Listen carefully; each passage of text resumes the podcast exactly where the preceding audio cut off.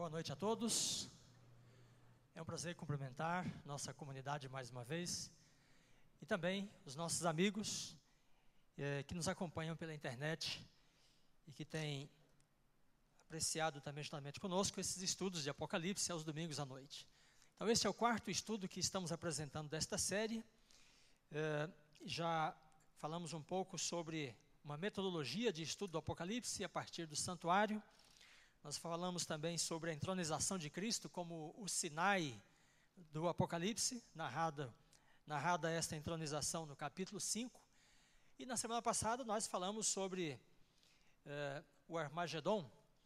E, e então relacionamos alguns capítulos, especialmente o 12, 13, 14, o 17, o 19, para entendermos no contexto imediato das visões do capítulo 16, né, o que o apóstolo João tem é, para nos transmitir tra a, acerca desse tema tão importante, o Armagedon. E hoje nós vamos falar sobre é, um tema bastante discutido é, e que nós, adventistas, também já estudamos há, há muitas décadas. Então, vou falar um pouquinho sobre o Apocalipse 13 e sobre a identidade dos poderes representados aqui nestas visões. Então, estou aguardando que a os nossos monitores funcionem, é, vamos precisar das imagens aí. Bem, então eu gostaria de convidar você, enquanto isso, a abrir a sua Bíblia em Apocalipse 13. E você que nos acompanha pela internet também, é, se você tem a sua Bíblia, abra aí em Apocalipse 13. Então nós vamos ler é, os versículos 11 em diante. Bem, então, ao tratar do Armagedon na semana passada, há oito dias, nós estabelecemos que o Armagedon tem ah, é uma batalha descrita em diversas visões no Apocalipse. E também estabelecemos que ele tem uma ampla intertextualidade, uma relação textual eh, muito forte com o Antigo Testamento. E quando nós levantamos né, estes intertextos do Antigo Testamento, compreendemos melhor o Armagedon. Eh, então, o Armagedon, segundo a nossa perspectiva na semana passada, é, à luz do Apocalipse, entendemos ser mais crítico, especialmente no seu auge, né, para os ímpios, para os inimigos de Deus, do que para é, os servos de Deus.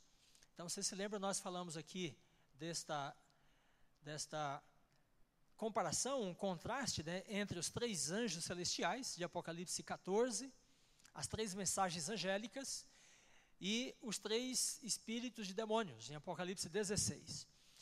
E, então, a partir do confronto né, estabelecido entre os dois movimentos né, representados por esses dois grupos de anjos, eh, nós procuramos sinalizar que o Armagedon tem os seus preparativos, né, eh, tendo início a partir de 1844.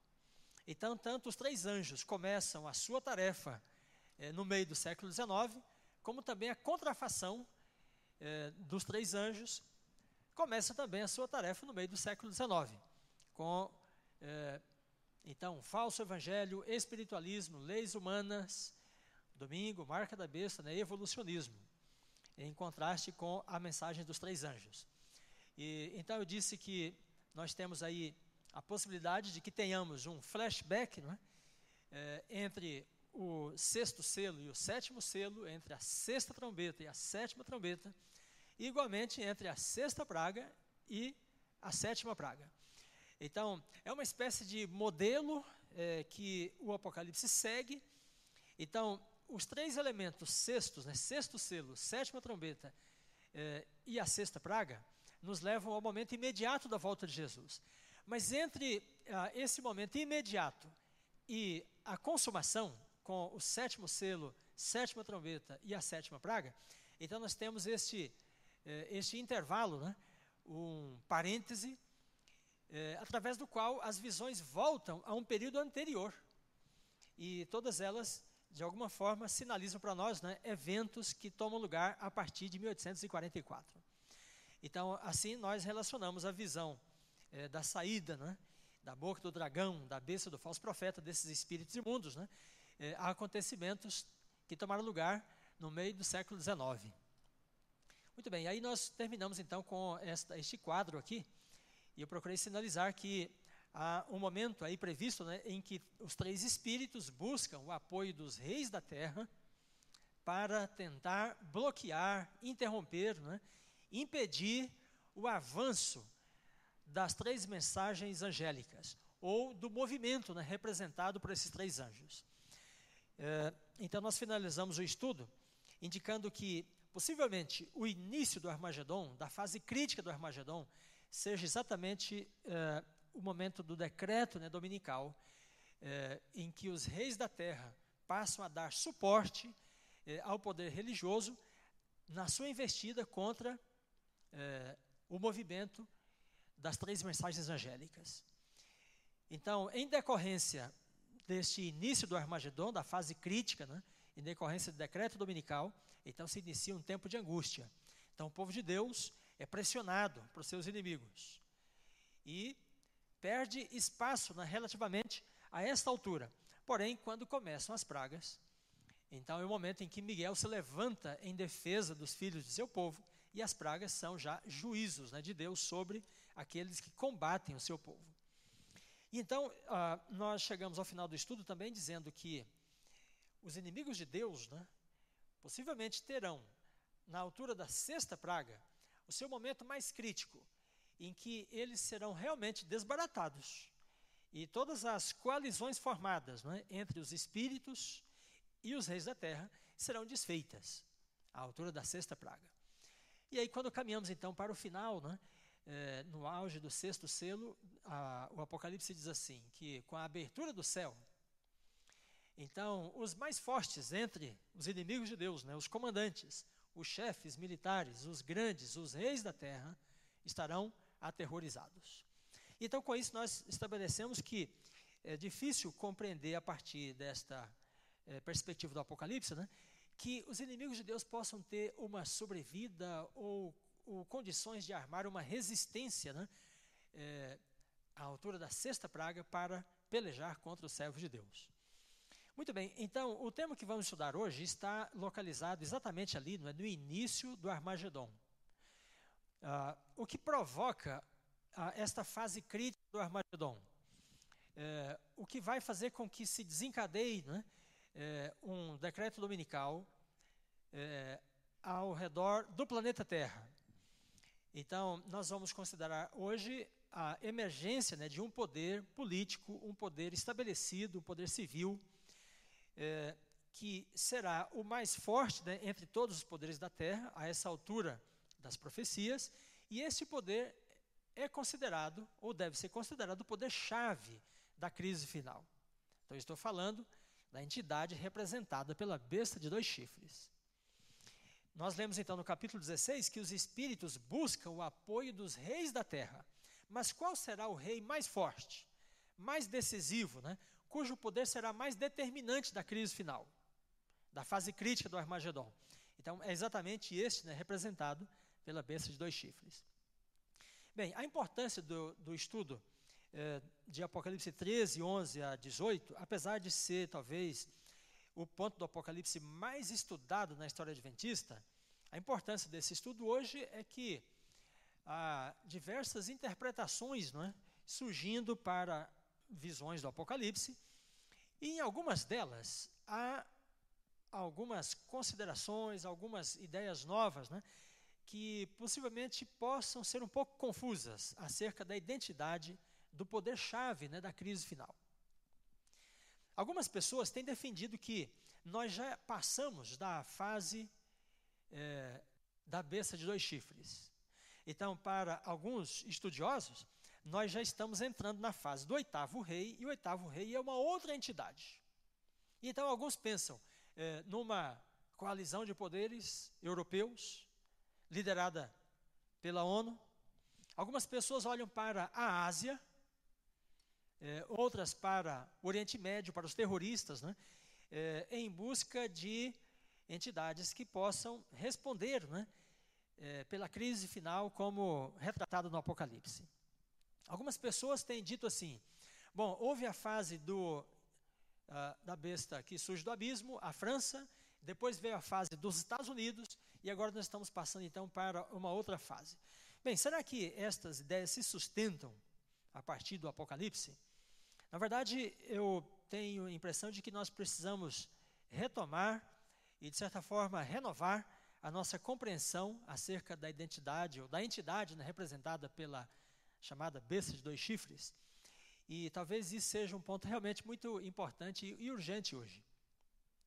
E então, considerando a importância, a atualidade desse tema, eu decidi estudar esse assunto hoje como último da nossa série de Apocalipse. É, e este tema de hoje faz assim uma certa variação né, no tom em que nós estávamos vindo, porque nós estabelecemos no início que teríamos uma série né, de estudos é, com uma outra abordagem positiva, né, otimista em cima do Apocalipse.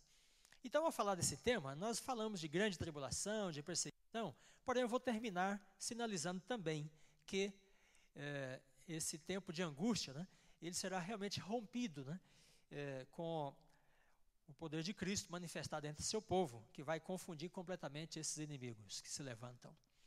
Bem, então agora sim, você que nos vê pela internet, você que está aqui, vamos ler o texto bíblico é, com muita atenção em alguns pontos, e eu já vou sinalizar mais ou menos algumas coisas que eu vou enfatizar ao longo da aula desta noite. Então, ali está o texto, vamos ler, você tem a sua Bíblia aí, acompanhe é, a partir do verso 11. Ele diz assim: Vi ainda outra besta emergir da terra, e possuía dois chifres, parecendo cordeiro, mas falava como dragão. Bem, este versículo é a descrição do símbolo em questão.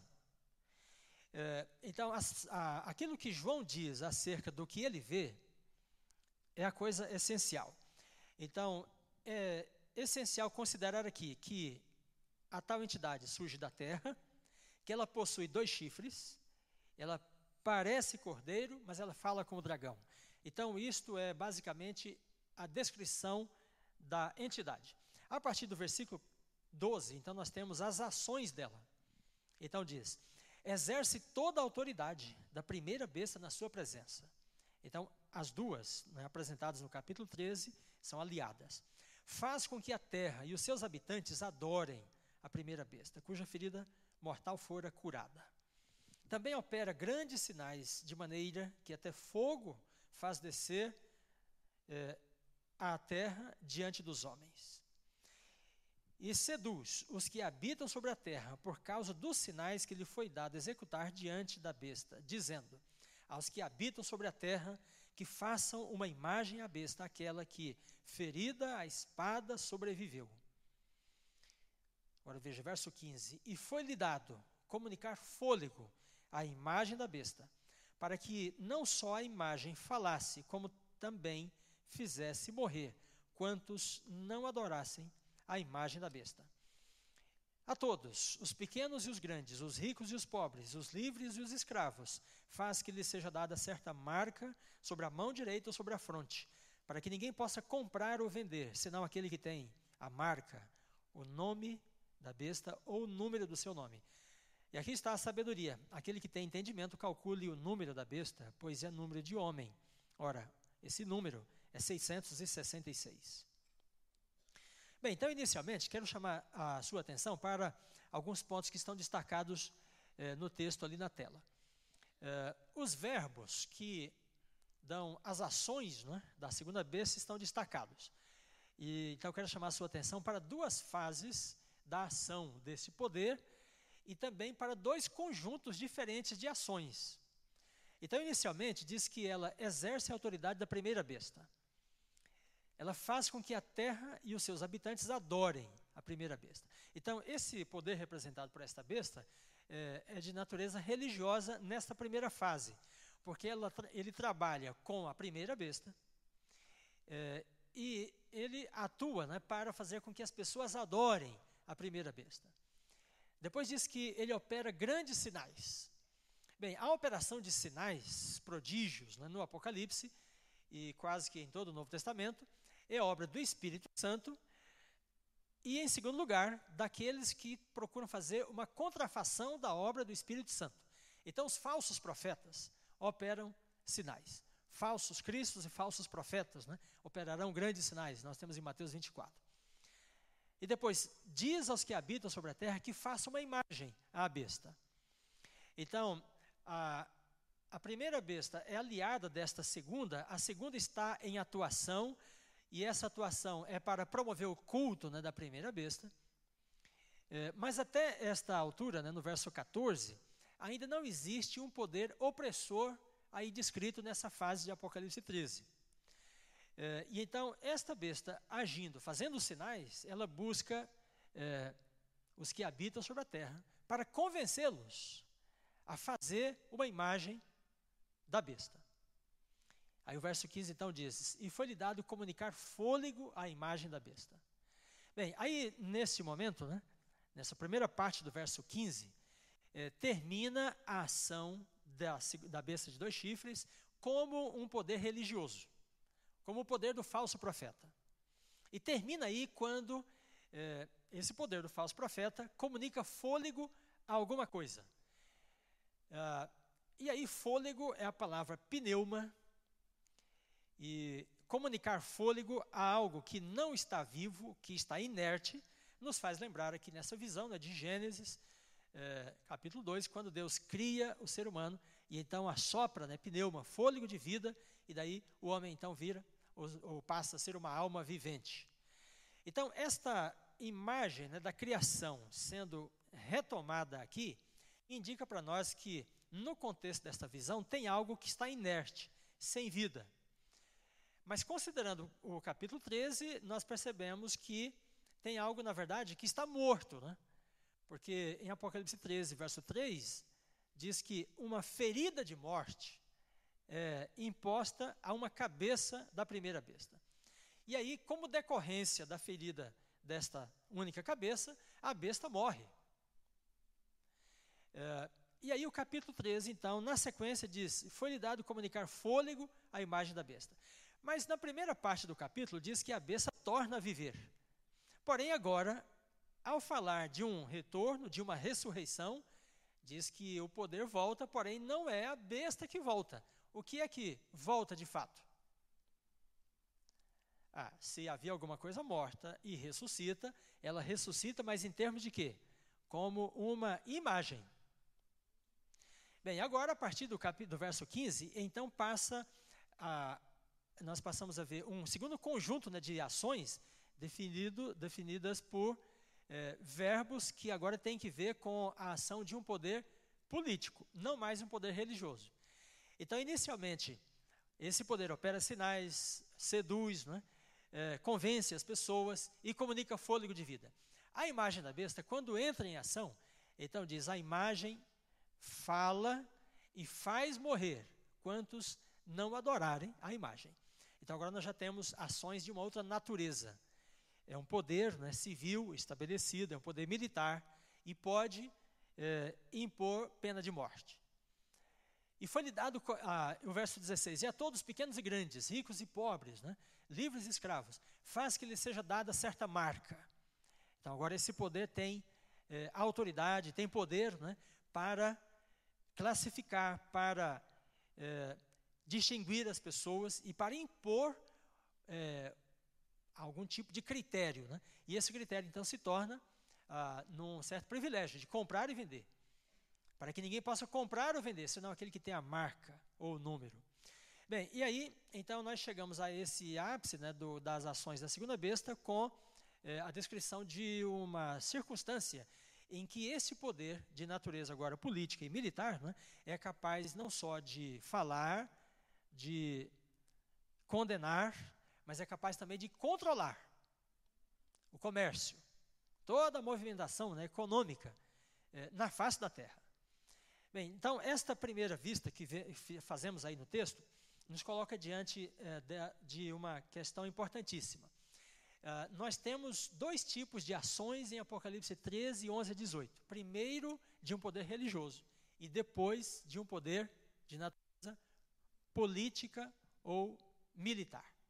Bem, então vamos ficar com esta primeira, uh, com esta impressão inicialmente e nós retornaremos a ela oportunamente. Bem, uh, há um detalhe né, que é crucial no entendimento de Apocalipse 13 e 11. E esse detalhe tem que ver com o local né, onde a tal segunda besta emerge. E o profeta diz: Eu vi surgir da terra. Bem, a, o, a identidade desta besta depende de entendermos, no contexto de Apocalipse 12 e 13, né, o que é terra. Então, eu quero fazer uma menção a, breve a Apocalipse 12, onde esta mesma localidade né, é mencionada. Então, no capítulo 12, versículo 15, né, diz que o dragão persegue a mulher. E ele diz assim: E a serpente arrojou da sua boca água atrás da mulher. E água aqui são povos em movimento, né? são forças opositoras, opressoras, eh, que perseguem a mulher.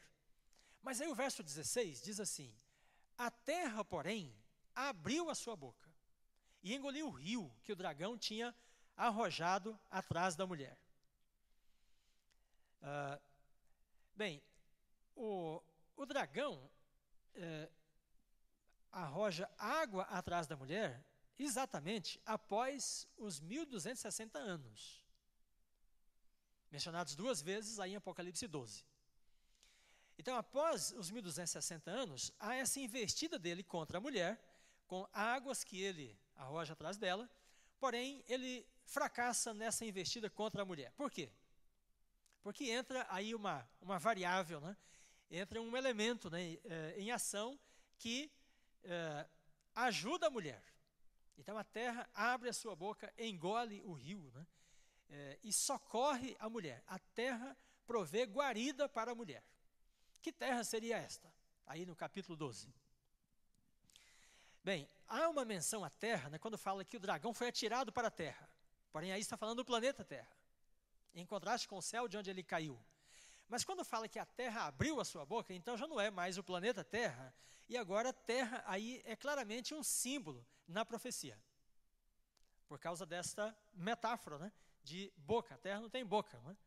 Então, a Terra que abriu a sua boca e engoliu o rio, né, que liquidou, acabou com os movimentos perseguidores que estavam atrás da mulher, essa terra representa o quê? é, um lugar de refúgio. Né? E qual é o lugar de refúgio da mulher após os 1260 anos? Que termina em 1798. Né? Bem, então, eu já ouvi alguns aqui dizer América. Né? Sim, América é a terra onde a mulher que sai da Europa né, encontra guarida. É, a, a, imagem né, de, de, dos protestantes, especificamente os puritanos ingleses, buscando um local na Europa. Né? Eles saíram da Inglaterra, foram para a Holanda, eles foram para diversos lugares, mas não encontravam onde eles podiam estabelecer comunidades que pudessem ser fiéis à Bíblia. Então, eh, esse grupo né, saiu de lá, eh, muitas pessoas, milhares delas, e começaram então uma colonização na América. E aí começa então o embrião dos Estados Unidos. Bem, então a Terra, aqui no capítulo 12, né, é essa região do mundo onde a mulher encontra abrigo e guarida, né? e aí fica fora do alcance da serpente e das águas que é, a serpente tinha arrojado atrás dela. Pois bem, quando João diz assim, porém eu vi uma besta de dois chifres surgir da terra. Bem, agora ele está falando da mesma terra que socorre a mulher. É como se dissesse, é, essa região do mundo vai apoiar, vai sustentar, vai prover guarida né, para os servos de Deus, porém, lá vai surgir um outro poder perseguidor. Então, a América, em Apocalipse 12, 13, tem duas fases. Inicialmente, ela é um poder que dá suporte à mulher, mas depois ela se converte num poder intolerante à mulher, que vai persegui-la. É, é importante ter isso em mente, porque quando nós falamos que, ou quando algumas pessoas falam, né, que nós já passamos da fase da besta de dois chifres, então criamos uma confusão no Apocalipse. Porque eu pergunto para você, uh, neste momento em que estamos, né, em 2018, a América ainda é uma aliada da mulher? O regime americano ainda provê liberdade para que a descendência da mulher continue né, escolhendo o que fazer, uh, que lei guardar, né, que religião seguir. Sim, nós ainda estamos nessa fase, não é verdade? Então, a, a terra ainda é a aliada da mulher. E por isso, ao entrarmos em Apocalipse 13 e 11, e se anunciar que um poder perseguidor surge na terra, nós ainda precisamos de olhar para frente né, em busca desse poder, e não para trás. Ah, os adventistas começaram a estudar esse tema né, muito tempo atrás, 1850. Ellen White publicou na versão padrão do Grande Conflito, como temos hoje, 1888, né, alguns comentários. Na verdade, em alguns capítulos ela fala de Apocalipse 13 e 11 no Grande Conflito. E lá nós encontramos na página 445 esse trecho dela. Ela diz assim: Quando as principais igrejas dos Estados Unidos, ligando-se em pontos de doutrina que lhes são comuns, influenciarem o Estado para que imponha seus decretos e lhes apoie as instituições, a América do Norte protestante terá, então, formado uma imagem da hierarquia romana. Então eu pergunto para você: isto aí já aconteceu ou ainda está para ocorrer? Sim, as pessoas podem falar de ecumenismo, ao Concílio Vaticano II, né, ao Conselho Mundial de Igrejas, há muitos movimentos, porém, é, as igrejas ainda não conseguiram influenciar o Estado. E ela fala bem claramente: quando as igrejas conseguirem influenciar o Estado e houver uma união de igreja e Estado, né, com decorrentes leis contrárias à lei de Deus, então aí, ou a partir desse momento, a América do Norte terá formado né, essa imagem, a imagem da besta, mencionada em Apocalipse 13 e 11. Bem, então nós precisamos é, ter bem claro em mente que ainda estamos no período em que a terra socorre a mulher. No livro O Último Império, eh, eu dediquei muitas páginas tratando desse assunto, e, e afirmando e reafirmando né, que o regime de liberdade, direitos humanos, liberdade de consciência, liberdade religiosa, trazido né, pela América do Norte, pela civilização americana, se espalhou pelo mundo e este regime cria condições no planeta Terra uh, para a pregação do Evangelho, onde tem sido possível pregar o Evangelho hoje. Então, é nesse sentido que a Terra é aliada da mulher. Uh, quando nós estudamos a história americana, e especialmente nos deparamos com um autor, por exemplo, como Alexis de Tocqueville, né, ele fala sobre a América e o regime democrático. É, Alexis de Tocqueville é um francês. Então, os europeus ficaram encantados, século XVIII e XIX, né, com um regime de abertura, né, um regime moderno que se despontou eh, na América. E para muitos deles, né, isto era uma coisa inédita, sem precedentes na história. E esse regime, então, se espalhou pela terra. Consideramos em Apocalipse 12 né, como sendo eh, esta, o cumprimento da da fase em que a, a terra socorre a mulher. Muito bem, vamos voltar é, para o texto. Eu quero fazer uma ligação aqui entre Apocalipse 13 e Daniel 7 e 8. Isso vai facilitar o nosso estudo. Em Daniel 7, nós temos a descrição de quatro símbolos, né, quatro animais: leão, urso, leopardo e o animal de dez chifres. Uh, e então surge um chifre pequeno né, na cabeça desse animal de dez chifres. E o chifre tem uma boca insolente. Né? Bem, quando chegamos em Apocalipse 13, nós temos essas imagens retomadas.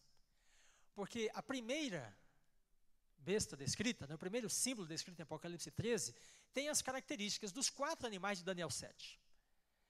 Ele, ela se parece com um leopardo, é, ela tem cabeça de leão, tem pés de urso e tem dez chifres, como o quarto animal.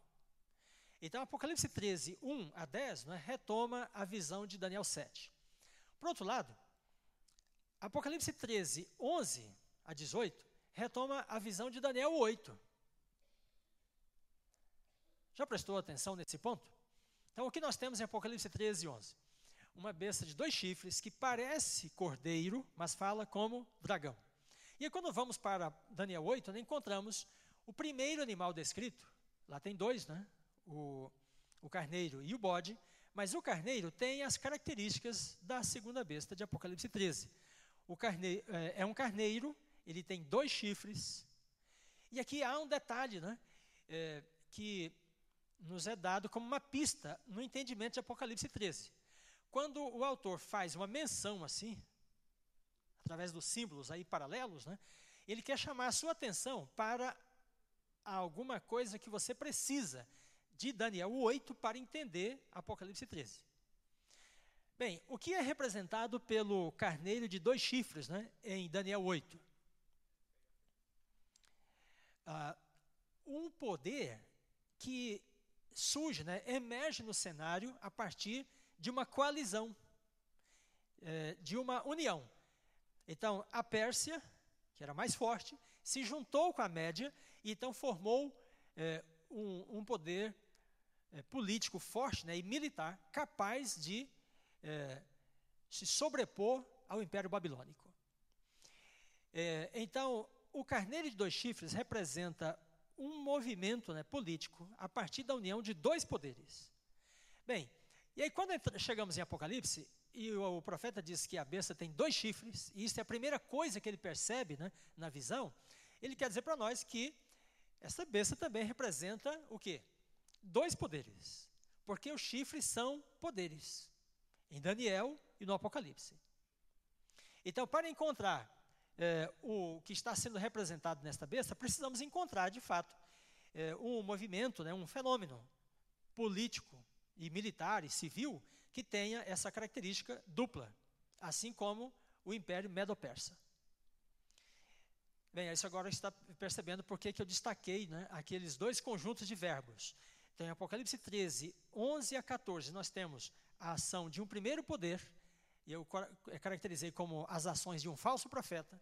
E a partir do verso 15, então temos as ações de um segundo poder, que eu caracterizei como sendo um poder de natureza política e militar.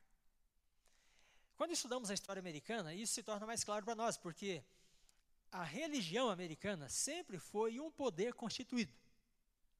Há um importante autor eh, contemporâneo, Robert Bellar, e ele desenvolveu né, uma teoria e se tornou paradigmática para o estudo da história americana. Ele diz que na história americana a religião é um poder constituído. Uh, então ele fala de uma religião civil nos Estados Unidos. Uh, e há uma argumentação ampla para isso. Então ele procura mostrar que, diferentemente de outras nações que têm separação de igreja e Estado, nos Estados Unidos as igrejas têm uma um lobby né, que, se, que, que permite a elas exercer uma força política na nação. Vou dar apenas um exemplo. Há diferentes impostos, né, é, é, taxas de impostos nos Estados Unidos. Tem estados que têm uma taxa de 13%, 11%, 7%. Cada estado tem a sua taxa. Por quê? Porque os estados têm certa independência né, e autonomia em relação ao governo federal. Quem garantiu aos estados esta autonomia relativa? As igrejas protestantes. Então, quando houve a Revolução Francesa, os unitaristas, que eram os maçons, George Washington e todo o seu grupo, né, eles se juntaram com os protestantes para a Revolução. E quando formaram, então, a Constituição Americana, os religiosos garantiram esta certa independência dos estados em alguns aspectos, para que nunca, na perspectiva deles, né, o governo federal viesse a ser um governo eh, autoritário. Então a gente percebe aí ah, que há dois poderes, um de natureza política e um de natureza religiosa. E os dois são, os dois contracenam ao longo né, da, da história americana. Muito bem, então ali está o resumo do que nós vimos até agora. O, a segunda besta retoma o carneiro de dois chifres, é, ela, o carneiro símbolo dos reis da Média e da Pérsia, e chifres indicam poderes né, nas visões de Daniel e Apocalipse.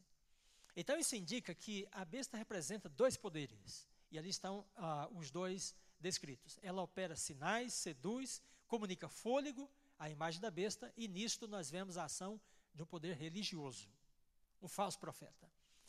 Depois a imagem faz morrer, impõe uma marca, ela controla a economia e o mercado, e aí nós temos então as ações de um poder político. Bem, então, ah, na própria narrativa, no próprio texto, né, nós encontramos a descrição dessas duas fases. É possível que você não tenha ainda estudado o Apocalipse 13 com esta, com esta ideia em mente. e eu quero dizer para você que ela pode ser uma chave para entendermos melhor né, a visão. E também para desfazer algumas confusões que existem hoje ao se tentar interpretar Apocalipse 13, né, principalmente quando se olha no cenário político mundial e tenta jogar esse cenário né, sobre a própria profecia. Então aqui nós estamos tentando sair do próprio texto profético para a história e não no movimento contrário. Né? Muito bem, então o primeiro poder né, opera sinais e comunica fôlego à imagem da besta.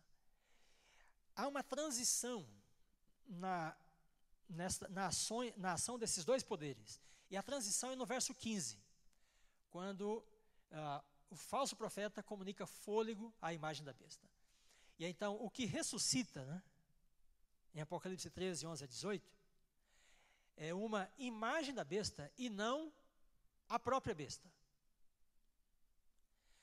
É, então, isso indica que a besta que fora morta revive, mas em outras circunstâncias e como uma imagem, não como a própria besta. E aí eu quero, então, propor para você a seguinte análise. Dê uma lida no capítulo 13, 11 a 18, depois, e procure encontrar um verbo indicando uma ação da primeira besta. Você não vai encontrar nenhum verbo. A primeira besta não faz nada no contexto né, descrito em Apocalipse 13, 11 a 18.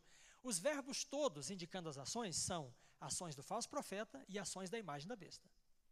Então, a primeira besta que morre e volta, ela não volta com a mesma estrutura que ela tinha na Idade Média. Ela volta como o quê? Como uma imagem da besta. Ah, eu creio que esse é um ponto fundamental também, porque quando a gente procura entender as relações né, entre a primeira e a segunda, nós ficamos olhando como se fossem dois poderes eh, que contracenam, como dois poderes políticos que contracenam. Mas isso não está descrito em Apocalipse 13, 11 a 18. O único poder que está em ação né, aí é primeiro o falso profeta e depois a imagem da besta. A besta é apenas uma miragem aqui em Apocalipse 13, 11 a 18. A segunda promove o culto à primeira, mas a primeira não está fazendo nada, porque na verdade ela não dispõe de poder mais. Ela não tem poder político, ela não tem poder civil, não tem poder militar. Quem tem esses poderes, né, agora, é a imagem da besta. Então, é isso que eu estou querendo dizer ao afirmar que a besta que fora morta, né, com a ferida de morte, ela volta, mas volta como uma imagem. A imagem da besta.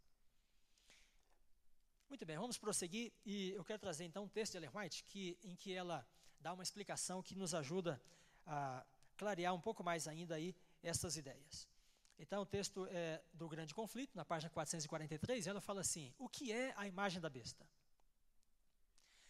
É interessante você perceber quando Ellen White quer explicar um assunto né, e quando ela simplesmente faz uma menção. Aqui, ela enfrenta realmente o ponto e ela quer dar a sua interpretação. Como será formada? Aí ela diz: a imagem é feita pela besta de dois chifres. E é uma imagem à primeira besta. É também chamada imagem da besta. Bem, então o que ela está chamando de a besta de dois chifres aqui, nós podemos dizer, ela está se referindo à, à fase do falso profeta. O falso profeta é que constitui né, a imagem da besta. Portanto, para sabermos o que é a imagem e como será formada, devemos estudar as características da própria besta, o papado. A fim de formarem os Estados Unidos, veja que primeiro, inicialmente ela fala, a besta de dois chifres forma a imagem da besta. Agora ela diz que os Estados Unidos formam a imagem da besta.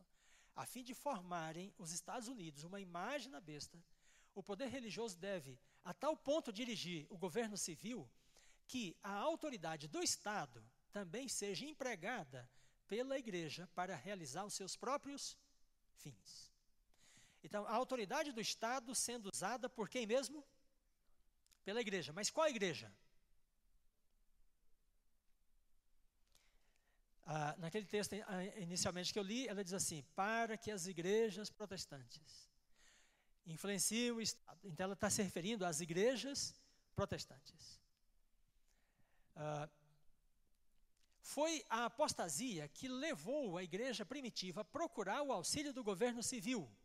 Então agora ela começa a falar da formação da besta, que é exemplar para o entendimento da formação da imagem da besta.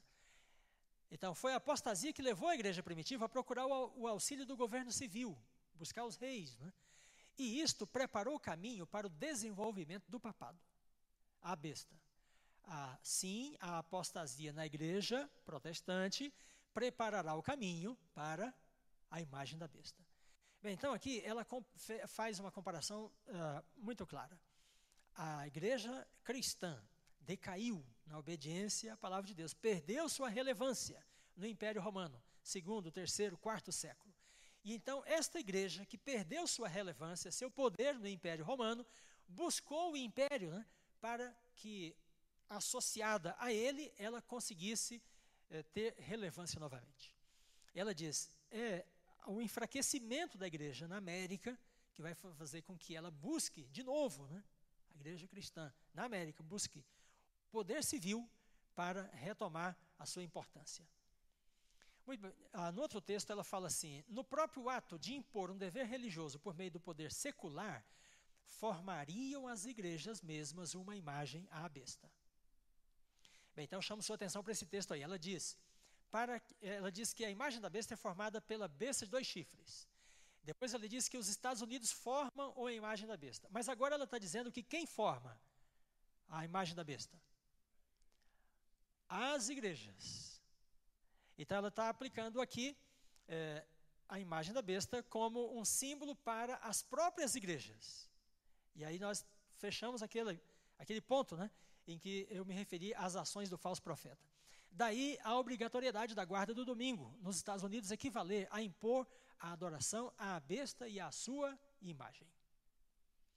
A imagem da besta representa a forma de protestantismo apóstata que se desenvolverá quando as igrejas protestantes buscarem o auxílio do poder civil para a imposição de seus dogmas.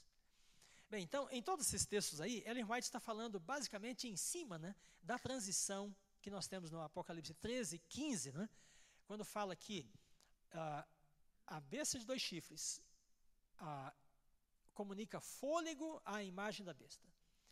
Então, a besta está morta, está inerte, não pode fazer nada. Mas quando ela recebe esse pneuma, esse fôlego de vida, então ela volta a agir, porém volta designada né, como imagem da besta. Muito bem, então aí nós confirmamos essa ideia inicial de que, estabelecemos em cima de Apocalipse 13, 11 a 18, né, de duas fases diferentes e dois poderes diferentes em ação. Então, inicialmente, há as ações das igrejas e depois do Estado americano. Então, nós poderíamos dizer que quem socorre a mulher, a mulher pura de Apocalipse 12, né, quem dá guarida à mulher, quem dá proteção a ela, não são as igrejas americanas. Quem é que dá?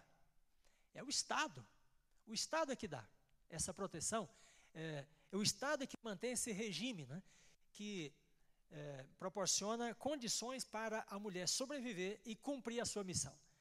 Porém, há um outro poder religioso paralelo que vai trabalhar para fazer com que, com que o Estado, né, de amigo, de aliado, se torne num poder intolerante. Muito bem, então, a, esta é a primeira fase do estudo. Eu vou passar para a segunda, que é um pouco mais breve, para nós fecharmos o ponto. Ah, uma coisa que sempre me chamou a atenção em relação à interpretação de Apocalipse 13, né, relacionando essa segunda besta com os Estados Unidos, sempre me chamou a atenção, é o fato de que todas as profecias em Daniel e no Apocalipse são repetitivas ou são recapitulativas. Então, os mesmos poderes são mostrados várias vezes. Daniel 2, Daniel 7, Daniel 8. As igrejas, os selos, as trombetas.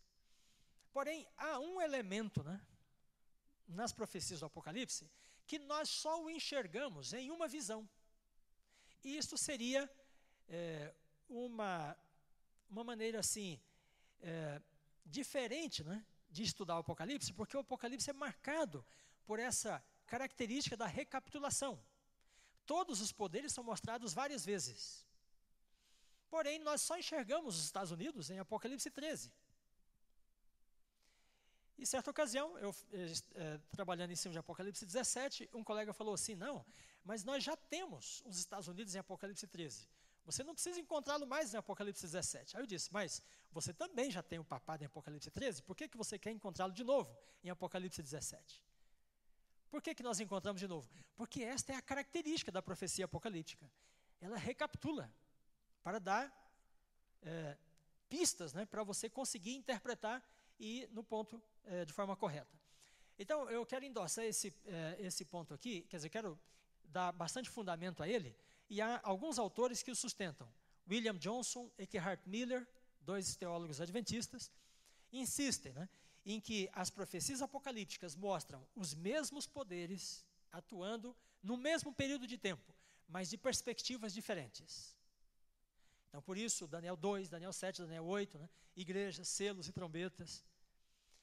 Ah, porém, quando chegamos a Apocalipse 12, 13 e 17, ah, apesar de nós termos aí símbolos parecidos, nós não aplicamos essa metodologia a Apocalipse 12, 13 e 17. A metodologia da recapitulação. É, e eu quero uh, insistir nela nesse estudo. Então veja, Larondel diz, as sete cabeças e os dez chifres estabelecem paralelos evidentes entre essas visões. Apocalipse 12, 13 e 17. O símbolo principal descrito aí, o dragão, a besta tipo leopardo e a besta escarlate, os três têm essa característica em comum, o que, segundo ele, junta as três visões. E aí, para você entender Daniel 7, precisa entender a luz de Daniel 2 e a luz de Daniel 8. Né? Para entender as igrejas, precisa entender a luz dos selos e das trombetas. E para entender Apocalipse 13 e 12 e 17, precisamos também entender à luz uma visão da outra. Né? Uma vai esclarecer a outra. Uh, Kistmaker, que é um, um, um, teólogo protestante, diz: a besta escarlate de sete cabeças e dez chifres é descrita nos mesmos termos do dragão e da besta que sobe do mar, o que estabelece esse paralelo. Muito bem, então uh, eu quero é, mostrar o, o, paralel, o paralelismo né, e ver como ele nos ajuda a entender especificamente a identidade agora do oitavo rei. Bem, então eu vou tomar pelo menos um verso de cada um dos três capítulos, eh, para a partir dele estabelecer a metodologia para o estudo da identidade do oitavo rei e da besta de dois chifres. Então, primeiro, Apocalipse 17, 10, o profeta fala assim, o anjo falando com o profeta diz, né, as sete cabeças são sete montes, sete reis, dos quais já passaram cinco. Um existe e um ainda está para vir. Então, falando no tempo de João, né, o anjo se referia a Roma como o rei que existia e ao papado como aquele que ainda viria na Idade Média. Então, nesse caso, nós temos a Apocalipse 17, né, essa visão de sete poderes que são sucedidos lá no final por um oitavo poder, um oitavo rei. Uh, em Apocalipse 13, versículo 3 né, diz: Uma de suas cabeças foi ferida de morte. Mas o interessante é que, quando a besta é ferida numa das cabeças, ela deixa de agir. O que significa para nós que tudo que está descrito em Apocalipse 13, 1 a 10, tratando da Idade Média, né, são as ações da besta através de apenas uma de suas cabeças. Essa aqui é a ferida, segundo Apocalipse 13, 3. E as outras seis cabeças, quem representam? Bem, então, se a sétima cabeça é Roma papal, então as demais cabeças são Roma, Grécia, Pérsia, até o Egito. E por fim, aí chegamos no capítulo 17. O dragão persegue a, a mulher por 1260 anos, ou melhor, Apocalipse 12. Né? Ah, quando diz que o dragão se levanta contra Cristo para tentar tragar o filho da mulher, né? o dragão representa aí Roma. Mas depois diz que o dragão persegue a mulher por 1260 dias ou anos. Então, nesse caso, o dragão representa quem? Além do, do, do Império Romano, ele também representa o papado medieval, que persegue a igreja por 1260 anos. E depois, ah, no versículo 17, ah, o profeta diz: E o dragão irou-se contra os remanescentes da mulher, os que guardam os mandamentos de Deus. Foi pelejar contra estes. E agora, quem é que o dragão representa quando diz que ele vai perseguir os que guardam os mandamentos de Deus? Hã? Quem é que vai desencadear, né? qual é o poder que vai desencadear a crise final com a perseguição aos que guardam os mandamentos de Deus? Os Estados Unidos. Quando fala de perseguição aí em Apocalipse 12, 17, não é o dragão tentando as pessoas a pecar. Ele está falando da peleja, da guerra, né? por causa do sábado, por causa dos mandamentos de Deus. Então, o remanescente que guarda os mandamentos é antagonizado pelo dragão. Nesse caso, o dragão representa quem também? Os Estados Unidos. Então, se ele tem sete cabeças e, e ele perseguiu a Cristo, ele persegue a mulher por 1260 anos, e ele persegue o remanescente nos últimos dias, então o dragão também representa todos esses poderes, assim como as duas bestas. Muito bem, então nós estamos chegando aqui a, ao ponto crucial. Veja, se os Estados Unidos estão indicados em Apocalipse 12 né, como um poder que dá suporte para a mulher, mas que depois persegue a mulher, e aí chegamos em Apocalipse 13 e encontramos a segunda besta, que persegue né, os que não têm a marca da besta. E depois no 17, o oitavo rei, que peleja também contra os eleitos e fiéis. Então nós temos aí um paralelo entre as três visões. De forma que o remanescente, que guarda os mandamentos, é o mesmo grupo que não tem a marca da besta, do capítulo 13. E é o mesmo grupo eleitos e fiéis, né, o grupo dos eleitos e fiéis, em Apocalipse 17. E, portanto, eh, se é os Estados Unidos que vão antagonizar os que não têm a marca da besta, em Apocalipse 13, quem é que persegue o, o grupo que guarda os mandamentos em Apocalipse 12? O mesmo poder. E quem é que vai perseguir os eleitos e fiéis, segundo Apocalipse 17? O mesmo poder. Então, ah, nós teremos, temos aí, portanto, ah, três visões paralelas em que os mesmos poderes são representados mais de uma vez. E aí, nesse caso, então, nós temos a entidade eh, América ou Estados Unidos, né, representado três vezes também nas profecias. Apocalipse 12, 17, Apocalipse 13, 11 a 18, e depois no chamado oitavo rei, em Apocalipse 17. Então, aí nesse caso, nós chegamos, né, eh, nós fechamos o ponto com aquilo que é a característica da profecia apocalíptica. As mesmas entidades são mostradas várias vezes, a partir de perspectivas diferentes. Bem, o que você pensa acerca desse ponto? Uh, vou finalizar com essas duas telas. Primeiro, Apocalipse 13. Olha, eu vou fortalecer ainda mais o paralelo entre 13 e 17. Há oito elementos. Há uma besta de sete cabeças e há uma segunda besta. E a segunda besta age em, em, em consonância né, com a primeira. E em Apocalipse 17, nós também temos oito elementos. E o anjo fala: a besta tem sete cabeças. E são sete reis. Mas ele fala assim: mas também ela é um oitavo rei. E procede do sete. Então, quem seria o oitavo, né, a partir dessa comparação entre o 13 e o 17? Bem, o oitavo está em paralelo né, com a besta de dois chifres. Então, os Estados Unidos vão reproduzir um fenômeno próprio da sétima cabeça da besta, né, a união de igreja e Estado. Nesse caso, faz sentido dizer que ele é a imagem da besta, porque há uma semelhança né, a partir da estrutura de poder que ambos desenvolvem, a partir da união de igreja e Estado. Algumas pessoas ficam confusas quando o texto bíblico diz assim: o oitavo é um dos sete.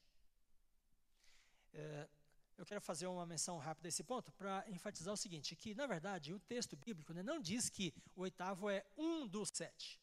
O texto bíblico, na língua original, simplesmente diz que o oitavo é dos sete. Não tem o numeral um. Então, quando as pessoas dizem, não, o oitavo é o mesmo sétimo, então já não é um oitavo, porque se são sete, são sete. E se são oito, já não são sete. Né?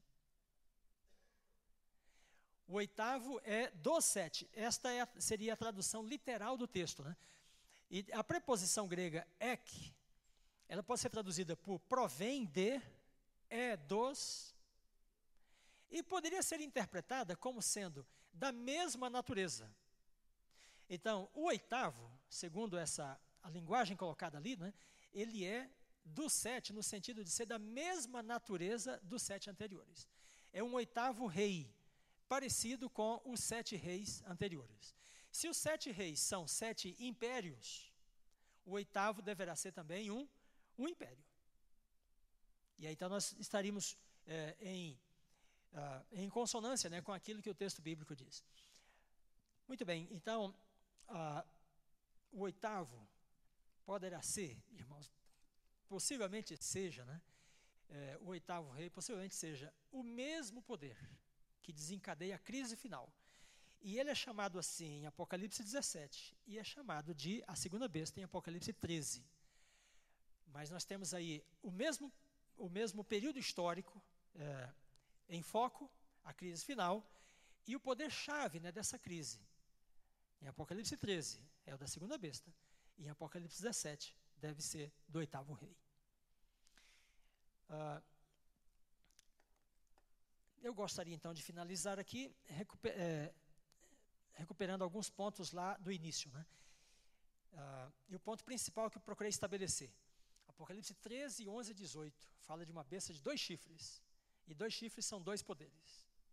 Então há inicialmente as ações de um poder desse, de um poder de natureza religiosa, de um falso profeta, que representa as religiões americanas que se desviaram da palavra de Deus, né? e que buscam o poder do Estado para voltar a ter relevância na sociedade americana. E depois nós temos então as ações né, de um poder de natureza política e militar. E esse poder então age como uma imagem da besta. As suas ações são parecidas, são exemplares das ações da primeira besta. Eu disse também que o que está morto né, em Apocalipse 13 é a própria besta. E ao ser comunicado fôlego a ela, ela volta, porém volta como uma imagem da besta, e não como a própria besta. Bem, então com isso nós procuramos dar bastante atenção ao próprio texto, para que a partir dele a gente consiga extrair né, aquilo que ele é, quer revelar acerca do tempo né, e dos acontecimentos em questão. Bem, irmãos, ao finalizar eh, este estudo, quero lembrar Apocalipse 6, 14 a 16. Por mais forte que o oitavo rei seja, por mais forte que seja o poder representado pela besta de dois chifres, quando o céu se abrir, esse poder estará em completa confusão. Porque o texto diz: os reis, os grandes, os comandantes, os ricos, os poderosos, vão se esconder nas cavernas. Então não há por que ter ansiedade, preocupação, estresse, né, se você está com Cristo. Porque aqueles que estão com o Cordeiro né, vão vencer. Vencem a besta, vencem a imagem da besta, vencem o número da besta e vencem o próprio dragão. Apocalipse 12, verso 11. Então que Deus te abençoe, que Deus te ilumine e que a nossa expectativa né, esteja é, para visualizar em breve né, esse quadro. É a nossa esperança. Jesus vindo em glória e majestade. Que Deus te abençoe.